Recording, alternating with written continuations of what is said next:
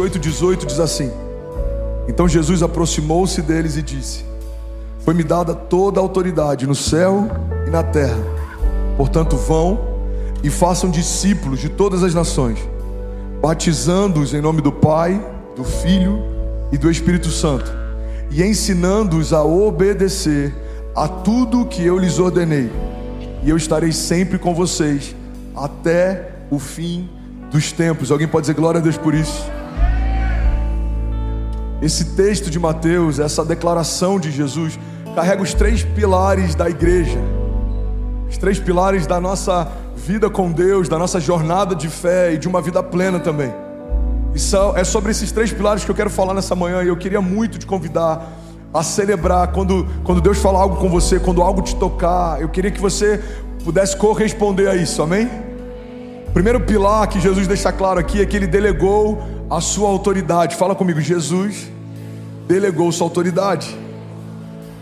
autoridade que Jesus carrega e que no nome dele nós carregamos, ela está acima de todo principado e de toda potestade e de todo qualquer levante do inferno e de toda qualquer retaliação.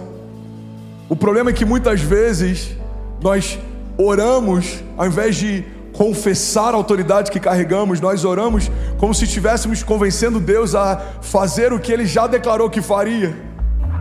Paz, se der, cura essa doença. Eu não queria te incomodar, mas se puder, me ajuda com essa retaliação. Deus está falando, filho, eu já expressei o que eu penso a seu respeito. Tudo que você precisa saber sobre mim ficou claro na pessoa de Jesus. Quando os principados se apresentavam, ele dava uma palavra e eles saíam de cena. Quando as doenças se aproximavam, ele liberava uma palavra e aquilo que era morto voltava a viver. Então, quando eu olho para Jesus, Jesus é a expressão exata de quem Deus é. A vida de Deus não divide espaço com ninguém. Se a vida de Deus entra em algum lugar, a morte precisa sair. Se a vida de Deus entra em algum lugar, a crise precisa cessar. Alguém comigo aqui, diga amém.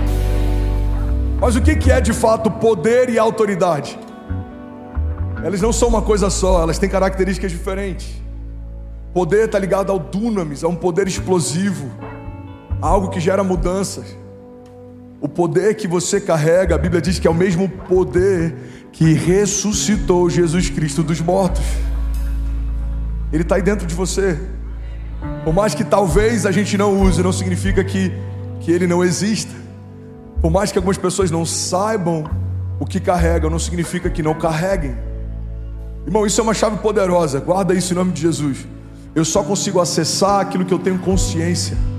Tem gente que carrega promessas e não sabe, vive como se não tivesse promessas nenhuma.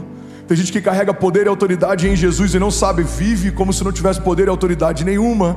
A verdade é que tão importante quanto carregarmos é sabermos o que carregamos.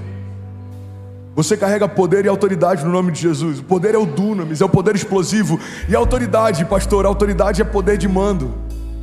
A autoridade é dizer alguma coisa e o que você disse ser respeitado. A autoridade, como é aquele centurião que era um homem de governo e de autoridade, entendia como a autoridade se movia, disse para Jesus: Olha, eu digo para os meus servos para que eles para que eles possam ir e eles vão. Eu digo para que eles venham e eles vêm. Eu digo para que eles façam e eles fazem. E eu sei que você é um homem de autoridade também. Apenas diga para que o meu servo seja curado. E Jesus ele é impactado pelo entendimento e pela fé daquele homem, porque aquele homem entendia um princípio. Alguém está comigo? Diga amém. Irmão, guarda isso. Um dos maiores desafios de uma geração que tem problemas com autoridade é saber se mover em autoridade. Vemos hoje filhos que mandam nos pais, sacerdotes que abriram mão do governo sobre as suas casas, inversão de papéis. Na minha época eu ainda peguei o finalzinho dessa época, bem no final. Mas na época dos meus pais, se, algum, se alguma criança desacatasse um professor, o pai era chamado na escola. Hoje, se algum professor disciplinar uma criança, os pais chamam o professor para conversar. Então, numa geração que tem crises com a autoridade, a gente vai ter um desafio ainda maior de se mover em autoridade. Aquele centurião era um homem de autoridade, ele conhecia a autoridade, ele sabia como a autoridade funcionava. O que significa uma igreja que se move em poder e autoridade? Uma igreja que entende o que é o poder de mando. Pastor, como funciona o poder de mando? É você declarar: inferno, saia da minha casa agora, em nome de Jesus. Não há legalidade para permanecer em um lugar onde Jesus já santificou. Vezes a gente gasta nosso tempo orando por cura, conversando, quando na verdade a gente deveria estar ordenando. Toda doença cesse em nome de Jesus. Toda enfermidade cesse em nome de Jesus. Quando o Senhor conversa com aquele profeta diante de um vale de ossos secos, ele faz uma pergunta: Esse vale de ossos secos pode voltar a viver? O profeta diz: Senhor, tu sabes. E ele dá uma ordem. Então, abre a sua boca e profetiza. E o profeta, ele não fala o que ele pensava, porque muitas vezes a gente está gastando tempo falando o que a gente pensa, o que a gente quer e coisas não funcionam, porque a autoridade em nome de Jesus significa profetizarmos o que Jesus profetizaria, é falarmos o que ele falaria, fazermos o que ele faria. Então ele diz: Vale de ossos secos, ouçam o que diz a voz do Senhor, voltem a viver. E a Bíblia diz que então começa a se ouvir um som de avivamento, ossos se unindo a ossos, juntas, medulas, carne. Irmão, guarda isso. Não existe nada mais poderoso do que ouvirmos os céus, porque quando comunicamos para a terra o que ouvimos dos céus, algo sobrenatural vai acontecer. Não, vou falar isso de novo, alguém vai pegar isso daqui. Somos intercessores. O que, que significa intercessor? Significa alguém que milita entre sessões, é alguém que está entre os céus e a terra. Estamos na terra, mas não viemos da terra. Pastor, mas eu não fui feito do barro, a sua carne foi feita do barro, mas o seu espírito veio de Deus, ele soprou sobre a criação, o seu espírito usou e a própria vida de Deus foi soprada em nós. É louco isso, né? Nós carregamos uma matéria feita da terra, mas nós somos parte de um espírito que foi gerado nos céus. Nós unimos céus e terra.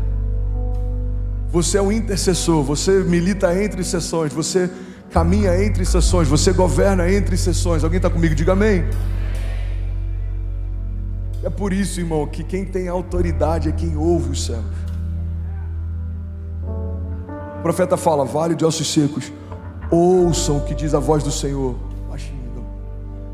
Quem tem autoridade na terra? Quem ouve os céus. Me ajuda a pregar, fala para quem está do seu lado: tem autoridade na terra, quem ouve os céus. Somos homens de governo. Fomos chamados para governar, mas quem governa? Quem ouve os céus. Sabe o que é interessante? José governava porque ouvia os céus. A Bíblia diz que Faraó tinha posição, mas era José quem tinha o governo. O povo olhava para Faraó. Quem é Faraó? É o homem que tem a posição. Mas quem é José? José é quem tem o governo. No estado de São Paulo, homens têm posições, mas a igreja tem o governo. Alguém comigo aqui? Na sua casa, se você é o sacerdote, você tem a posição, mas você também tem que ter o governo. Quem tem posição, quem governa, não precisa ficar se apresentando. Eu falei algo semana passada que eu achei tão poderoso e eu estou escrevendo um livro sobre isso. Leões não carregam cartões de visitas, leões não usam cartões de visitas. Um leão não precisa se apresentar, quando ele chega no lugar, todo mundo sabe quem ele é. Vamos ser sinceros, a gente sabe quando alguém caminha em governo e autoridade, a gente sabe quando alguém ouve os céus. Alguém está comigo? Diga amém.